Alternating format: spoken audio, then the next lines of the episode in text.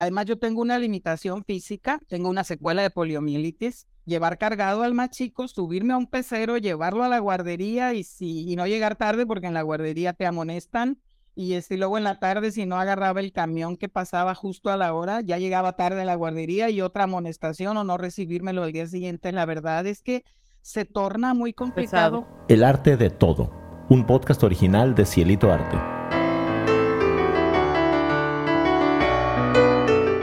Hola, ¿qué tal? ¿Cómo están? Bienvenidos al arte de todo en esta tarde calurosa de mayo. Estamos aquí este, iniciando este nuevo mes, muy contentos con muchas cosas que hacer y agradeciéndoles que nos acompañen, que compartan los videos, que compartan el podcast. Gracias, eso nos ayuda a seguir creciendo. Y bienvenidos, yo soy Faba. Yo soy Manolo. Y esto es El arte, de, todo. ¿Qué tal? ¿Cómo estás? Muy bien, muchas gracias. Empezando mayo, de verdad, un... eh, un mes muy bonito, muy lindo, con ya la primavera así en todo su esplendor, pero ya em- empezando. ¿Tú qué tal? Muy bien también. La verdad es que sí, el calorcito está denso, pero acuérdate en julio. No, en julio, en julio aquí sí sube a temperaturas de 45 grados, 50 grados, o sea, la verdad sí es muy Terrible. caliente. Un día voy a hacer eso que dicen en México, ¿no? Que pongas un huevo en la banqueta y que se va a cocinar. Eh, sí, yo creo que sí se puede hacer eso aquí porque de verdad hay momentos en los que salgo, o sea, y estoy y voy en la en la moto y se siente como si te fueran aventando aire, pero con, con pistola de para, para secar el pelo, o sea, de verdad es muy caliente. Pues bueno, ahorita ya vienen cosas muy bonitas en este mes.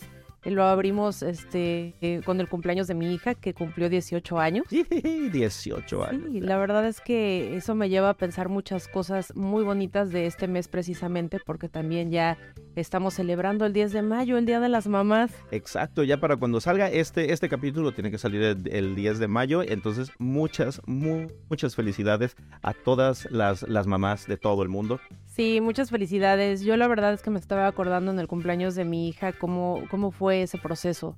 Desde que me enteré que iba a ser mamá a los 20 años, pues llevamos, nos llevamos este poco tiempo de diferencia, luego piensan que somos hermanas. Sí, luego piensan así. que son hermanas, luego piensan que yo soy su papá, o sea, de- Sí, sí. terrible. Y eso se ve pues por la parte bonita, ¿no? Pero si me pongo a ver hacia atrás todo lo que hemos pasado y cómo hemos crecido juntas, cómo de verdad hemos ido aprendiendo tanto. Yo siento que he crecido con ella. Es que, pu- pues sí, forzosamente de entrada, porque sí, y como dices, ¿no? O sea, fuiste una, una mamá muy joven. Y además, mientras uno va creciendo, aunque, aunque los hijos lo vean a uno como el, el papá o la mamá, o sea, quien, quien sabe, quien ya ha pasado por ese camino, pues nosotros seguimos aprendiendo un montón con ellos. Porque a mí me ha, to- me ha tocado de que me preguntan cosas y que pues tengo que saber la respuesta, porque si no, ¿quién se las va a dar? Exacto, esa es una de las cosas que a mí me han motivado toda la vida a seguir aprendiendo, a seguir estudiando, porque yo cuando la tuve entre mis brazos fue así de, ¡ay, una muñeca! ¿no? Pues te digo, 20 años, ¿no? Entonces la traía yo de arriba abajo y, y jugaba con ella y como que no me caía tanto el 20, ¿no? Y conforme fueron pasando los años, yo decía, va creciendo, me va a preguntar cosas, va a llegar y va a querer saber de todo y siempre quiero tener una respuesta para ella. Sí. Entonces, este, te digo, íbamos creciendo a la par. Yo agarraba a mi niña y la iba a dejar a- al kinder y me iba yo a la un- universidad. Ajá. Y luego, este, así hemos ido este, en la vida. Ahorita ya se va a la universidad, yo estoy en la maestría. Entonces, o sea, siempre quiero como que seguir aprendiendo para que ella llegue y encuentre esa respuesta que busca. Y creo que hasta ahorita ha funcionado. Te digo, de más pequeña, pues tantas cosas, ¿no? Que, que íbamos descubriendo juntas, que ella llegaba y me decía, oye, ¿sabes esto? No, no sé, pero ahorita le buscamos, se le inventa, te vemos qué, qué va pasando. Y a- hoy que veo eh, a muchas mamás jóvenes también, o, o, o como sea, o sea, que van a ser nuevas mamás, o sea, y ven, yo quiero acordarme, digo, ¿cómo era eso? La verdad es que no lo tengo muy claro, no, no me acuerdo cómo fue. Pues es que además la memoria de uno, la memoria selectiva, siempre. Y uno se va a acordar de las cosas que, pues la verdad de las cosas que, que uno, que uno quiera, yo eh, quiero pensar, pero como que uno se, se acuerda de todo ese viaje de una forma muy distinta. Y estoy seguro de que si tú hablas de esto con, con, tus hijos, o sea, ellos van a tener también una memoria distinta de lo que, de lo que tú te acuerdas. Sí, seguramente, pero te digo, o sea, es, es maravilloso, de verdad, ser mamá es una bendición y es maravilloso. No todo es miel sobre hojuelas. O sea, eso no es cierto, ¿no? De que, ay, que, que no podemos romantizar, ¿no? O sea, la verdad es que yo le digo a Valentina y se lo digo así bien clarito. Le digo, es que yo cuando te conocí, sinceramente, yo no, y se va a oír raro, ¿eh? Por eso yo no te amaba como te amo el día de hoy. O sea, era así de que te tuve en mis brazos y fue así de, ay, una personita, ¿no? Hola, mucho gusto, soy tu mamá, este, soy Faba. o sea, que tú no eras así de, la, o sea, no, no de que dices, ay, es que en cuanto la vi fue un enamoramiento así a primera vista. No, la vi y me llamó mucho la atención, pues era muy pequeña, era la primera vez yo creo que cargaba a alguien de ese tamaño, entonces los ojos enormes, los tenía grises, grises, y fue así como que, ay, mucho gusto, ahora que sigue, ¿no? A, a, los siguientes días vas viendo, vas este, conociendo sus expresiones, vas viendo que te sonríe, eh, esas noches terribles en las que no puedes dormir y, llora y no sabes la desesperación, o sea, tiene hambre, no, ay niño, ya duérmete, ¿qué pasó contigo? Y así, pero vas creando, o sea, yo creo que eh, eh, en mi caso el amor cada día ha crecido más y cada día me he enamorado más de ella y cada día me sorprendo enormemente de, de ella. Entonces, sí, o sea, hay momentos que son increíbles y siempre ser, ser mamá es una bendición, pero no todo el tiempo es, o sea, tenemos muchos momentos como mamás de frustración, muchas veces que quisiéramos darles más de lo que está a nuestras posibilidades en todos sentidos. O sea, muchas veces este, alrededor, ¿no? También que, que la gente no logra comprender tu actuar como mamá, pero tú de verdad buscas siempre que sea lo mejor para ellos. Y además que te empiezan a aconsejar desde el punto de vista de las otras personas que te dicen, ah, es que yo con mi hijo hice esto, entonces te aconsejo que hagas tal cosa y te lo empiezan a decir como si fuera receta Exacto. y como si fuera algoritmo y pues no funciona, o sea, cada quien tiene una relación diferente con su con su propia pues con su propia cría. Exacto, y aparte también influyen cosas como las brechas generacionales, ¿no? Yo, por ejemplo, era la mamá más joven de todas las generaciones de Valentina en la escuela. Entonces era, o sea, me apartaban, me buleaban. O sea, las mamás se sentaban en su mesa a, celebrar, este, no sé, precisamente 10 de mayo o algo así. Y yo era así como que la que estaba excluida, así como, es, es mala onda. Y, y, eran señoras en esa época, pues grandes, ¿no? O sea, 50 años quizá. Ah, pues sí, ya estaban, ya eran muy diferente a lo que estaban Vaya, pues sí, a, tu edad. Sí, a lo mejor no me apartaban ellas, quisiera yo sola, ¿no? No, no me doy, no me daba cuenta. Pero pues sí, es parte de ir aprendiendo e ir creciendo. Pero bueno, ya les platiqué un poco de mi, de mi hazaña como mamá, de, todo lo que he ido pasando, este, porque pues sí, imagínense después un adolescente que cambias de país, te la llevas este a los 13 años a Canadá. Le, encantó. Sí, la metes en una escuela eh, francófona y ella sin hablar francés. Ay, sí, pobre el clima es matador. Pero aprendió francés. Sí. y luego de ahí te la llevas a Vietnam, a Asia, al otro lado del mundo. O sea, de verdad, es, es todo un camino, es toda una historia. Sí, ¿no? y además Asia, que aquí son muy competitivos luego con cuestiones académicas y cosas con todo, pero, pero hoy lo platica y dice, eh, creo que ella conoce más que nosotros de, de, acá. Definitivamente. Y nos platica así de los campamentos que ha tenido y me dice, no, pues le estaba enseñando, curiosamente, le estaba enseñando a jugar palillos chinos este, unos coreanos eran, ¿no?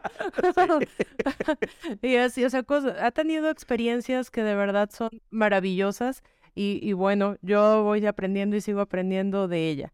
Eh, y bueno, ya les conté un poquito de mi historia como mamá y hoy tenemos a una invitada muy especial, eh, otra mamá maravillosa que ha crecido a sus dos hijos eh, hoy casi de mi edad, creo. Ajá, sí, más o menos. Este, de una forma ejemplar. Son unos, este, unos chicos de bien, eh, divertidos, creativos, exitosos, y pues eso se lo deben a su mamá. Y hoy tenemos aquí. Aquí está Gabriela Zazueta. Gaby, hola, ¿cómo estás? hola, ¿cómo estás? Hola, muy bien, muchas gracias. Qué bonita presentación. Tengo que decir antes de nada, sí, es mi hermana. Es, es mi hermana. Y de los que estábamos hablando son mis sobrinos. Y sí, estoy muy orgulloso de ellos, pero es que todo es cierto, la verdad. Es su hermana más joven. Espera. sí, es súper joven, Gaby. De verdad. muy joven y muy guapa. Oye, pues feliz día de las madres primero. Muchas gracias. Muchas, igualmente para ti. Muchas gracias.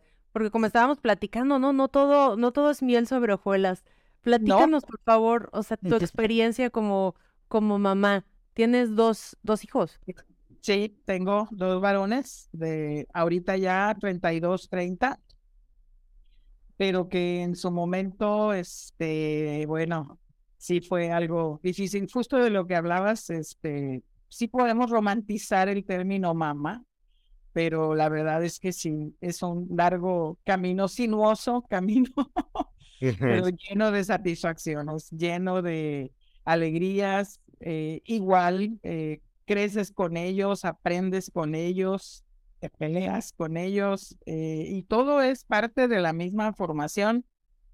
A mí, no sé, bueno, en primer lugar yo me divorcié del padre de mis hijos, este, entonces muy chicos se quedaron bajo mi, bajo mi tutela, bajo mi cobijo y pues el reto era pues aunque suene trillado, era doble, ¿no? Es decir, yo que no, que no la ausencia de papá y que digan, pues sí, con mi mamá tengo, lleno mis expectativas como hijo. Eh, la verdad es que por ahí leía yo, al paso de los años, leí de un psicoanalista, Santiago Ramírez, infancia es destino. Y no saben cómo me grabé esa frase, decía yo, todo lo que quiero impregnarles a mis hijos en sus primeros años, quiero que de grandes lo, lo lleven a cabo, se lo tatúen, ¿no? todo lo que yo les pueda inculcar. Y pues obviamente no traen instructivo. Los hijos, como decías hace rato, te le quedas viendo cuando nace y dices, ¿y ahora? ¿Dónde está el instructivo como cuando compro una cámara, una cafetera, un video? ¿Dónde está? ¿Cómo lo voy a tratar? ¿Cómo va a enfrentar él la vida? ¿Qué voy a aprender junto con él y qué va a aprender él de mí? Pero es muy reconfortante. Ahora al paso de los años yo los veo como tú dices, exitosos, triunfadores, buenos hijos. Y digo, no puedo haber recibido más bendición. Son, son este, un, un premio, una recompensa y sí, ciertamente es un camino difícil. A mí me ha gustado. ¿Cómo, fue, ¿Cómo fue esa época cuando, cuando se da la separación y tienes que quedarte tú a, a como dices, o sea, a abarcar todo? Sí, fue fue muy difícil. Em, me decidí a dejar al papá de mis hijos porque él tenía otra familia. Entonces, siempre traje yo en la mente decir, bueno, sí acepto, puedo aceptar carencias, puedo aceptar malas rachas, tiempo de vacas flacas, pero una infidelidad ya establecida, eh, no, no es mi carácter, no me, no me presté para eso. Y aproveché la coyuntura de que mis padres vivían en La Paz en ese tiempo junto con mi hermano, el paz descanse, y dije, voy a poner mar de por medio para empezar la vida ya haciendo frente a la vida sola con ellos. Porque pasaba algo bien chistoso. Nos separamos físicamente y en un tiempo ya el más grandecito iba al kinder. Entonces su padre me decía, bueno, te, te apoyo, voy por él, lo llevo al kinder y sucede que me invitaba a decir, vas, vas con nosotros, y yo me trepaba al carro, ¿eh? yo era muy feliz. yo iba. y ya llegando a dejarlo al kinder, él me dejaba en mi casa y se iba y decía yo, ¿qué estoy haciendo? Y no se me olvida una señora que trabajaba en mi casa, que me ayudaba, me dijo, bueno, ¿de qué está usted hecha? No puedo creer que si ya probó la infidelidad del señor, usted siga tratándolo como si nada y, ah, porque un día varios días llegaba, no desayunaba se sentaba a desayunar conmigo, ¿no? Entonces era, era el cuadro un poco bizarro para, para mí y dije, de veras. Yo creo que a todas nos pasa, ¿no? En algún momento, o sea, es como de verdad entre que inconscientemente uno quisiera que todo estuviera bien y que puedas darle eso precisamente a tus hijos y no te das cuenta de la separación y el daño que ya te hicieron hasta que volteas y dices, espérame tantito, o sea, esto, esto no es lo que quiero no es lo que quiero. Exactamente, fue un momento en que reaccioné y dije, esto no es lo que quiero. Ahora resulta que yo voy a hacer la, la de los ratos libres, ¿no? Y la otra familia, eh, algo, algo no me hizo clic. ¿Él tenía más hijos? Sí, tenía uno mayor que el mío. Tiene uno, perdón, mayor que el mío mayor. O sea, esa familia estaba establecida, pues, un poquito después de casados nosotros, ¿no? Despuésito de casados, eh, ya venía en camino ese niño. Entonces fue una historia, la verdad, un poco, un poco mucho, muy difícil, pero todo se supera. Bien dice Nietzsche que cuando uno tiene claro un porqué, superas todos los cómo, ¿no? Porque al principio decía yo, ¿cómo le voy a hacer? ¿Cómo yo sola? ¿Cómo? pero se va dando, se va dando, gracias a Dios, yo como una mujer creyente católica que soy, y siempre pienso que estoy bajo el cobijo de Dios que me va marcando las directrices, aun cuando a veces siento que tomé malas decisiones. Yo en primaria los veía que íbamos a las juntas de las escuelas, del colegio y decía, ellos han de decir para sus adentros, pues todos tienen papá y yo nomás tengo a mi mamá. Pero entonces el reto es doble, ¿no? Se, el, el llenar ese espacio y decir, no les va a hacer falta, claro, les va a hacer falta la figura paterna porque pues estamos en una sociedad donde hay papá, mamá, hijos, pero no necesariamente para poder lograr eh, los triunfadores que los veo ahora. Y sí pasamos muchas carencias, ¿por qué no decirlo ahora? Yo les hago la broma y los veo que van al Costco y llenan sus carros de, de insumos. y digo, qué maravilla pensar que yo de chicos, en serio se los digo, les racionaba hasta el jamón que se podían comer en un sándwich porque no había dinero y era, estás en colegio, entonces vamos a dosificar y tú me vas a ayudar para que esto funcione. El pasarse la ropa el más grande al más chico, todas esas cosas sí son bastante complicadas. ¿Tú trabajabas cuando estabas todavía con el papá? Yo trabajo fuera de casa desde mis 17 años y ya tengo 60 y sigo trabajando. estoy, primero Dios, estoy a tres años de jubilarme, de retirarme, pero sí, trabajaba fuera. Me decía un pediatra del más que siempre fue más enfermizo para gripas, me decía, señora, yo la entiendo, es que usted trabaja afuera y no es lo mismo decir, el niño amaneció con temperatura, vengo a consulta y yo me quedo en el día cuidándolo y le voy a hacer su caldito de pollo, ¿no? Aquí es porque le decía yo, inyéctelo para que sea más rápida la recuperación. Mejor inyección. Ya no pensaba en el dolor que le podría causar una inyección, ¿no? Sino que rápido, porque rápido se aliviara. sí.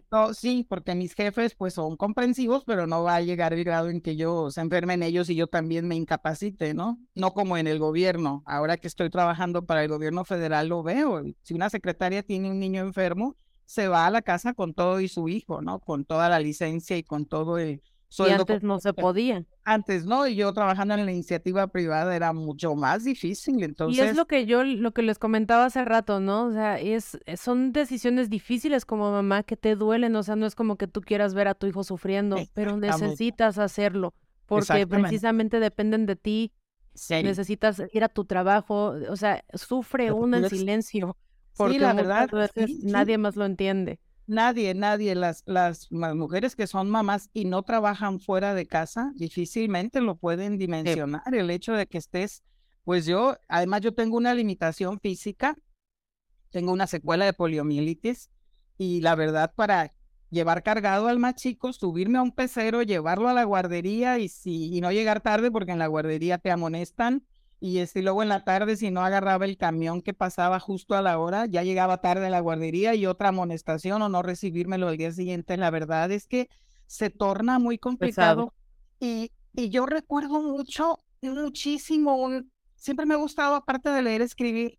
Y en un tiempo, un cliente del de la constructora donde yo trabajaba en La Paz era dueño de un periódico y me dijo, eh, ¿no le interesa escribir un artículo usted que es mamá de dos niños chicos y que trabaja afuera? Y se llamaba el, artículo, ahí lo tengo todavía, dale cinco minutos, porque una vez llegó Bernardo el más grande y me dijo, mamá, te quiero contar algo que me pasó en el colegio. Le dije, ahorita no, hijo, porque voy a hacer la comida para mañana. Entonces me dijo, pero ¿a qué hora entonces, mamá? Porque mañana que yo me voy al colegio, tú te vas al trabajo y cuando vienes a comer solamente comes y te vuelves a ir y en la tarde estás haciendo la comida de mañana. Me, me lo tatué y dije, es, tiene razón. En cinco minutos en que me olvide de que el arroz se me esté quemando, de que tengo que barrer y trapear para que la casa esté limpia, cinco minutos para escucharnos, porque pues eso es lo que hace la comunicación con los hijos. Estés dispuesta siempre a lo que te quieren platicar, aunque te esté estallando la cabeza. cortando un poquito. Así es. Así que sí, sí, fue, fue un sinuoso camino. Pues ojalá que si tienes ese artículo todavía, pues se está cortando. Oh, si tienes ese artículo todavía, ojalá que nos lo puedas compartir para que nosotros también lo compartamos, porque de verdad es, es muy importante. Sí, creo que es muy, es muy importante eso, porque es cierto que yo siempre, eh, siempre me acuerdo de, ti, o sea, como muy, muy pragmática, o sea, muy, este, o sea, no, o sea, sí, vaya, o sea, precisamente, ¿no? No romantizar la idea, la noción de hacer algo, sino de que, ok, vamos a hacer esto porque es necesario para tal y tal y tal cosa. Y, y, creo que eso es muy importante, ¿no? O sea, como, o sea, tienes, tienes ciertas tareas que tienes que hacer porque son, vaya, tareas. Pero muchas veces estás orillado a eso. o sea, la gente puede verlo así como dices, no es muy pragmática. Sí. Pero de verdad, lo que decíamos, cada uno vive su lucha interna, ¿no? De decir, híjole, mi hijo está llegando y me está demandando tiempo pero en ese tiempo se me quema la comida y pues no tengo para comprar más comida, ¿no? Entonces es como, como irlo llevando desde ahí. Y cuando tú tomaste esta decisión tan, tan valiente, porque de verdad es valiente que hayas dicho, hasta aquí llegué y voy a agarrar a mis hijos y me voy a ir, y más, o sea, en los tiempos que era, o sea, que no era ahorita exactamente, o sea, que aunque trabajabas, pues sí, también la otra parte económica era importante y, pues se iban a quedar, ¿no? Como dices, sin esa imagen, a lo mejor iban a andar por ahí, pero ya sabemos cómo son estas situaciones, ¿no? O sea, una es la que está 100% con ellos. Y claro. Entonces, ¿cómo tomas esa decisión? ¿Cómo, qué dices? Una noche dices, me voy, o sea, o qué hiciste? Sí, la verdad es que, eh, pues precisamente porque me empecé a sentir que, que algo no me estaba haciendo clic, dije, no va conmigo esta mentalidad, claro. Eh, ah, mm, allanándome a una zona de confort, hubiera dicho, bueno, yo me quedo aquí y tú mantienes a tus dos hijos y a mí y yo acepto que tengas otra familia y vayas y vengas, pero no fue así. En ese momento tomé la decisión. Les comparto que como fue a ir a La Paz, pues me fui en barco. Y ese día, eh, el 23 de marzo de 1994, porque fue el día que asesinaron a Colosio, eh, llegando a La Paz estaba la noticia ya en, las, en todas las redes, bueno, en ese tiempo en la televisión. Eh, me fui en el barco, eh, fue un día muy ajetreado, desmontar casa, este, pues ya, decir, me voy, una casa que rentábamos, me voy. lo del golpe ya, la estocada final fue hablarle y decirle, no te quieres despedir de tus hijos, tengo mucho trabajo, te voy a mandar a mi hermano. para que él te ayude.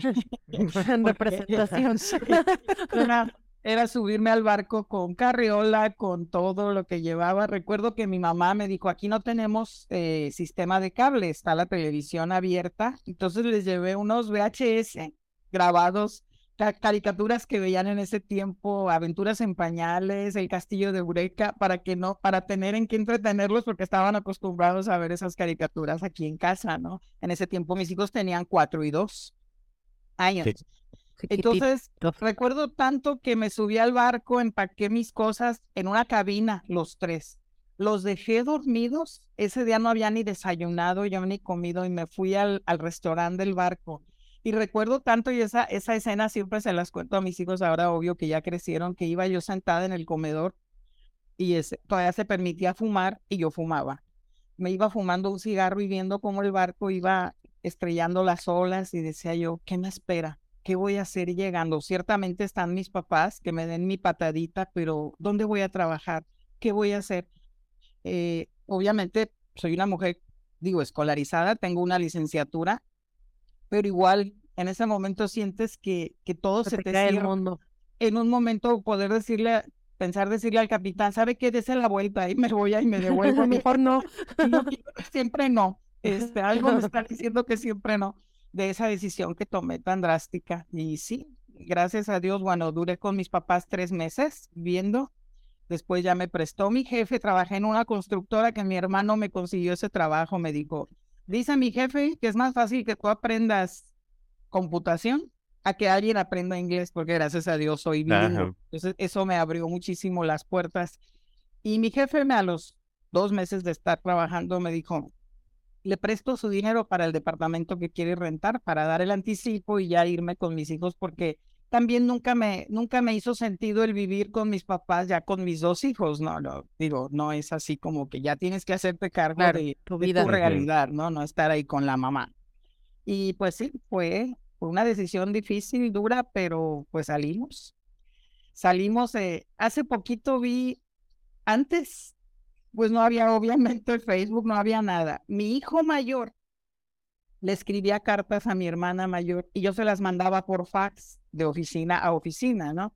Entonces yo las conservé y veo cosas que uno, justo de lo que hablabas hace rato, uno va viviendo la etapa de mamá y ellos tienen otra lectura. Sí. Yo veía en esa carta que mi hijo escribió lo triste que se puso porque compitió en una carrera y el hermano menor Gabo eh, se le rompió el short a medio concurso y se tuvo que quedar ahí sentadito. No llevaba, obvio, un short de repuesto, y con trabajos podía pagarles los uniformes porque estudiaban, iban a atletismo. Y decía, mi hermano se quedó muy triste y para contentarlo fui y le compré un refresco porque él no se podía levantar porque traía el short roto. Entonces, detalles Ah, como eso, digo, pensar que eso, eso lo vivieron y quizá a estas alturas o lo bloquean o dicen, sí, sí lo viví, pero pues ya lo superé y ahora me compro los shorts que yo quiera, ¿no? El guardarropa que yo necesite. Y es que es muy diferente como lo vas viendo, como decías, o sea, como mamá nosotras estamos eh, pues en ese momento enfocadas en, en darles otras cosas, en cubrir otras necesidades. Y ellos van viviendo su realidad. Yo también de repente me doy cuenta que me platica Vale unas cosas de cómo ella las percibió, cómo las vivió, y yo no, yo no había visto ese lado B. Y luego cua- digo, ok, y entonces es como que vas entendiendo, aprendiendo y viendo, ¿no? De ellos, o sea, cómo, cómo lo crecieron, cómo lo asimilaron, y eso a veces hasta te sirve a ver ciertos momentos cómo reaccionaron y que tú no entendías en ese momento. Exactamente. "Híjole, con razón actuó de esta forma. Es cierto, y es un camino de dos vías. Ellos también a lo mejor ahora que son grandes dicen, ah, con razón mi mamá, cualquier cosa, ¿no? Que tuvieran claro. que pensar o que resentir, ¿por qué no decirlo de su madre? Pero igual yo digo, íbamos, íbamos a la par viendo las cosas. Ahora en pláticas informales empieza Bernardo a decir, ay, no, las manualidades no eran lo, no eran lo suyo de mi mamá, todos llevaban súper presentables y yo con lo poco que tenía, con lo poco le- les hacía, este, le- les ayudaba, ¿no? A hacer sus tareas, pero todo eso lo tienen que ir superando y, la verdad es que los hijos tienen una capacidad de adaptación increíble, Enorme. increíble, enorme. Yo sé que muchas partes de su infancia estuvieron tristes, pero estoy segura que la, así la mente las, las borra, las resetea, ¿no? ¿Qué fue, qué fue para Gaby lo más difícil de estos años creciendo a tus dos ni- niños? O sea, ¿qué, qué puedes decir? Este momento de verdad, híjole, fue Pues complicado. Mira, eh, aparte del problema económico, porque estamos en un país donde, como yo digo, ningún dinero alcanza, este, tuve muchos retos económicos muy pesados, pero aparte fue eh, al más grande, estando en secundaria, en segundo de secundaria, entramos en una debacle económica muy fea eh, y mi mamá se lo llevó a vivir con ella a Guadalajara. Me dijo, la única manera, ya vivían en Guadalajara ellos, ya mi papá jubilado, me dijo, la única manera en que te puedo apoyar es esta, me lo llevo porque te estoy viendo que, pues, que no, que no la armas, ¿no? que no se puede. Dejé de pagar mi casa de Infonavit, la perdí. Ahora, gracias a Dios, Dios me premió y tengo mi casa pagándola por el trabajo que tengo ahora de Fobiste y esta sí ya la conservaré y no la dejaré de pagar, así me deje, me quede sin comer, ¿no? Eso fue una de las etapas muy duras, muy duras de, de sentir que, pues, que se iba. Y de hecho ya de ahí ya marcó una, una separación con nosotros porque, bueno, eventualmente me lo llevé cuando ya estaba en prepa, ya estuvo conmigo y, este, y en la universidad se vuelve a ir a Guadalajara porque, pues, porque estudió aquí su prepa en Mazatlán, pero Mazatlán no es un lugar como para, para la carrera que quería estudiar en su momento y toda la altura de miras, ¿no? Que tenía. Mazatlán es un lugar chico. Entonces se vuelve a ir con él, este, tengo, duré más tiempo separados, este, que con el otro. El otro sí estudió su universidad conmigo y él sí hasta, pues hasta que ya se recibió, se fue a trabajar fuera y ahora que se casó, pues ya. Pero sí, esos momentos Es- hacen que han sido difíciles. ¿Qué es lo que te motivaba? ¿Qué, ¿De dónde te agarrabas? ¿De dónde sacabas fuerza para decir, están estas vacas flacas, están estos momentos, pero no me voy a dejar caer? Pues, eh, insisto, eh, pues ahora sí que hay más que de dos sopas y la de arroz ya se terminó. Son tu motor, tu motivación. Sí. dice, eh, ya, aunque suene la frase así, volvemos a lo mismo a romantizar. Ya no, ya cuando eres mamá dejas de pensar en ti y ya piensas en el bienestar de los demás desde que los traes en la panza, de hecho, ¿no? Pero Sí. ya al nacer dices, ya no, yo ya no soy yo. Todo, todos mis esfuerzos van encaminados, por ejemplo, el más grande, volviendo a lo mismo, a una buena universidad que escogió y dije, así, como dice un amigo, ¿Y qué dijiste, güera? Empeño las amacadas, pero yo lo mando. sí, pues sí, así le piensa uno. A ver qué. Así es. Entonces, eso es lo que te motiva. Dices, tienen que tener algo. Si de por sí ahora hago retrospectiva y digo, carajo, yo de niña visité Estados Unidos muchas veces por mis padres y yo a mis hijos no los pude llevar a Estados Unidos. Ahora que los veo que viajan y andan alrededor del mundo, digo, ah, qué dicha, qué dicha tan grande que yo no les pude ofrecer eso, pero... Pues sí pudiste, porque imagínate, hoy en día lo están haciendo y gracias a qué? A todo este camino recorrido. Entonces, claro que los llevaste. Ahí está. Pues ¿Y, cuál es la satisfacción más grande hoy en pues día? pues haberlos, haberlos hecho unos muchachos de bien, eh, verlos exitosos, generosos, porque lo son conmigo, o sea, siempre digo yo, eh, hay tiempo de cosechas, hay tiempo de siembras y de cosechas, ¿no? Y el verlos tan contentos, encontraron a dos mujeres que los complementan de una manera maravillosa y cada logro, cada logro laboral, logro personal, me llenan de orgullo y siempre digo, y y luego me quedo y pensar que yo los parí. sí. ¿Qué le dirías a Gaby en ese ferry cuando veía las olas que se iban alejando y estaba con su cigarrito viendo que el mundo se le caía? ¿Qué le dirías el día de hoy? Pues, le diría, ya ves, que cuando tienes una razón tan poderosa por salir adelante, desafías lo que venga.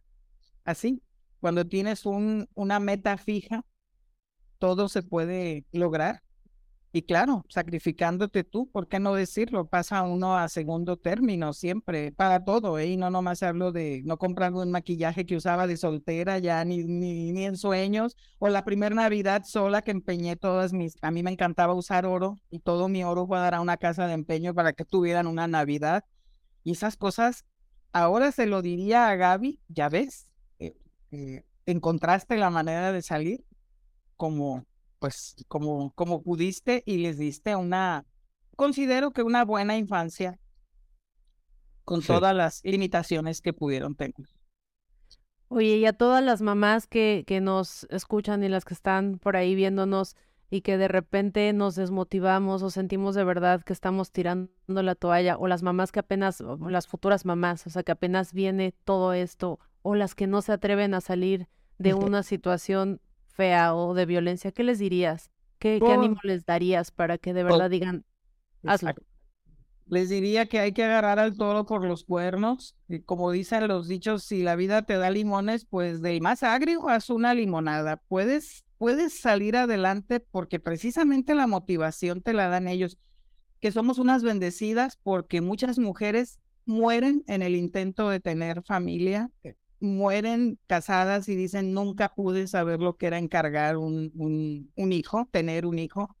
Y les diría que son la mejor motivación. Son como, como sentirte que vas en una lancha y el motor fuera de borda, son ellos, ¿no? Ellos te van como empujando y, y tienes que salir.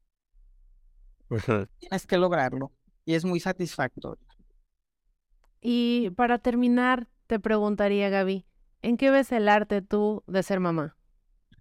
Uy, es una preciosidad. Basándonos en que el arte es lograr algo estético, hablando, por ejemplo, de cualquier concepto, de crear, de transformar, yo los veo y vuelvo a mi frase, digo, infancia es destino. Si yo llego a las casas de mis hijos y las veo ordenadas y las veo limpias y digo, eh, está bien, eh, sembré esa semilla y es un arte, la verdad, eh, tener como si fueras un alfarero y una pieza que estás moldeando y moldeando y que pones tú lo mejor de ti y obviamente lo que ellos perciben también lo logran perfeccionar para pues para ser unos buenos hijos el arte de crear hijos. Crear sí no pues qué belleza. Crear y criar en, en efecto o sea porque es eh, es no solamente es crearlos y, y echan andar y se echan a andar solitos es decir haciendo todo todo todo eso y como el alfarero teniendo la paciencia de adelgazar lo más posible, pero sin que se rompa. Así, sí, son frágiles también. Sí, pues qué bonita plática, de verdad. Me ha gustado mucho escucharte, saber eh, identificarme, porque de verdad yo creo que muchas mamás que escuchemos esto diremos, híjole, sí, así me pasó o así más o menos, así lo sentí. Y es, es reconfortante saber que, que muchas hemos, nos hemos dado el chance de verdad de decir sí puedo, voy a hacerlo, lo vamos a hacer juntos y, y ver la satisfacción de verdad de, de ti mismo, ¿no? Porque se vale también sentirse orgulloso de su propio trabajo. Claro, claro, exactamente. Es un orgullo compartido y este y ahora que yo estoy ya en el digo, no digo en el ocaso de mi vida, pero ahora que, que ya tengo mis 60 años, que ya están mis hijos volando por su cuenta desde hace bastantes años, digo, sí se pudo, sí se logró y qué satisfactorio es. Pues muchas gracias por acompañarnos, Gaby. Te mandamos un fuerte abrazo. Contrario. Pues sí, muchas, muchas gracias y pues de verdad fue genial escuchar todo, todo esto, este, cosas que yo he vivido desde otro punto de vista, pero de verdad, muchas, muchas gracias por esta plática. Muchas gracias a ustedes, les mando un beso, los quiero. También te queremos. Gracias No. por acompañarnos hoy. Fue una plática maravillosa, de verdad. Felicidades a todas las mamás de todos lados, de verdad, por hacer esta, esta maravilla, ¿no? De, de estar Así es. compartiendo y creciendo a tantos pequeñines por ahí. Muchas gracias por compartir con nosotros todo lo que, todo lo, todo lo que ustedes saben, todo lo que ustedes conocen y ayudarnos pues a seguir creciendo. Sí, por favor síganos en redes, compartan y ya saben, encuentran información de todo, cursos, eventos, este y más en www.cielitoarte.com. Así es, ahí nos vemos, ahí estamos en todas las plataformas también, pueden encontrarnos en todas las redes sociales. Recuerden el arte de todo y el arte de todo podcast, ahí nos van a encontrar y pues muchas Hasta la gracias. próxima. Adiós. Bye. Porque en todo siempre se encuentra arte. Recuérdenlo.